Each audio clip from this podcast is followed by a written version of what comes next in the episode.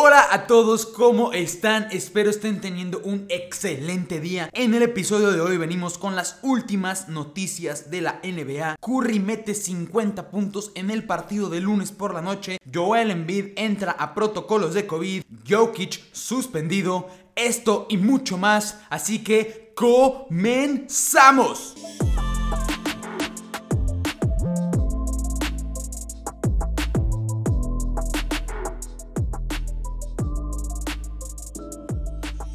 Es impresionante lo que está haciendo Steph Curry en el partido contra los Hawks. Anotó 50 puntos, 7 rebotes, 10 asistencias, además de encestar 9 triples en 18 intentos. Fue un partido donde los Warriors empezaron 16 puntos por debajo en el marcador al finalizar la primera mitad, pero al término del tercer cuarto ya estaban arriba en el marcador por 18 puntos. Era un partido en donde no era necesario que Curry terminara el último cuarto, pero Steve Kerr decidió dejarlo para que pudiese completar sus 50 puntos. Este es el décimo partido en donde Curry tiene 50 o más puntos. Y si este dato no lo sorprende, este es el partido número 35 en donde Curry anota 9 o más triples. Y algo aún más sorprendente es que si juntamos a los siguientes 5 jugadores en la lista de partidos con 9 o más triples, el combinado de estos 5 no está ni cerca de los 35 partidos de Steph Curry. Se está viendo impresionante esta temporada, está poniendo números de MVP y creo que si la temporada finalizara el día de hoy se lo llevaría sí o sí. En otras noticias tenemos la lesión de Colin Sexton. Esta va a ser una baja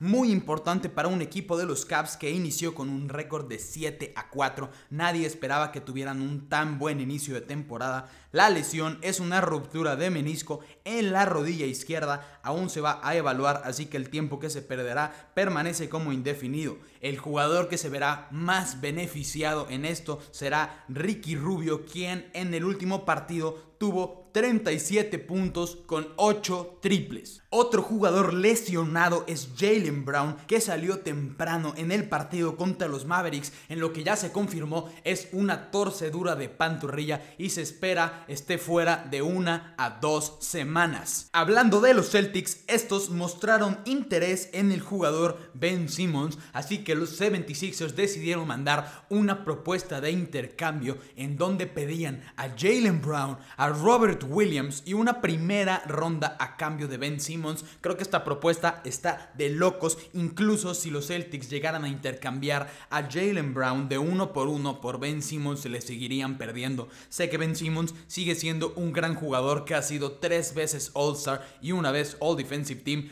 pero los 76ers están demasiado ambiciosos y no creo que le vayan a dar lo que están pidiendo. Habrá que ver si estos dos equipos van a llegar a algún acuerdo más adelante. Ahora hablando de los Sixers, tenemos que Joel Embiid acaba de entrar en el protocolo de COVID y se podrá perder hasta 10 días a menos que entregue dos pruebas negativas con 24 horas de diferencia. El principal beneficiado ha sido DeAndre Drummond, quien en los últimos dos partidos ha acumulado 45 rebotes y se ha visto muy bien en el juego ofensivo. También tenemos que Tobias Harris, quien salió positivo a COVID la semana pasada, estará de regreso entre 3 y 4 días. Y por último, tenemos que Seth Curry se perdió el partido de ayer contra los Bucks por un golpe en el pie sigue estando cuestionable, así que habrá que ver cómo se desarrolla esta lesión. Otro de los dramas que tuvimos esta semana fue en el partido de los Nuggets contra Heat, en donde Marquise Morris hizo una falta totalmente innecesaria y demasiado agresiva contra Nikola Jokic. Jokic no se pudo contener y decidió empujarlo por la espalda en lo que pudo haber sido una lesión demasiado peligrosa. Hubo enfrentamiento de palabras por parte de los dos equipos, principalmente de Jimmy Butler y también los hermanos, tanto de Jokic como de Morris, tuvieron un intercambio de palabras en las redes sociales. Lo que resultó de este partido es que Morris será multado por 50 mil dólares, Jimmy Butler por 30 mil dólares y Jokic será suspendido por un juego. Nos sorprende que Jokic sea suspendido por tan poco tiempo, aunque en realidad no fue el que inició la agresión, pero como ya mencionamos, esto pudo haber sido una lesión de gravedad. Marquise Morris se confirmó que tiene una lesión de latigazo, lo que básicamente es una hiperextensión de cervicales. No jugará el día de hoy y está como indefinido el tiempo que se perderá más adelante. Mucho ojo porque estos dos equipos se vuelven a enfrentar el 29 de noviembre en Denver y seguirá habiendo mucha tensión entre estos dos jugadores. Por último, la lesión de abdomen de LeBron James está progresando bastante bien y se espera que esté de regreso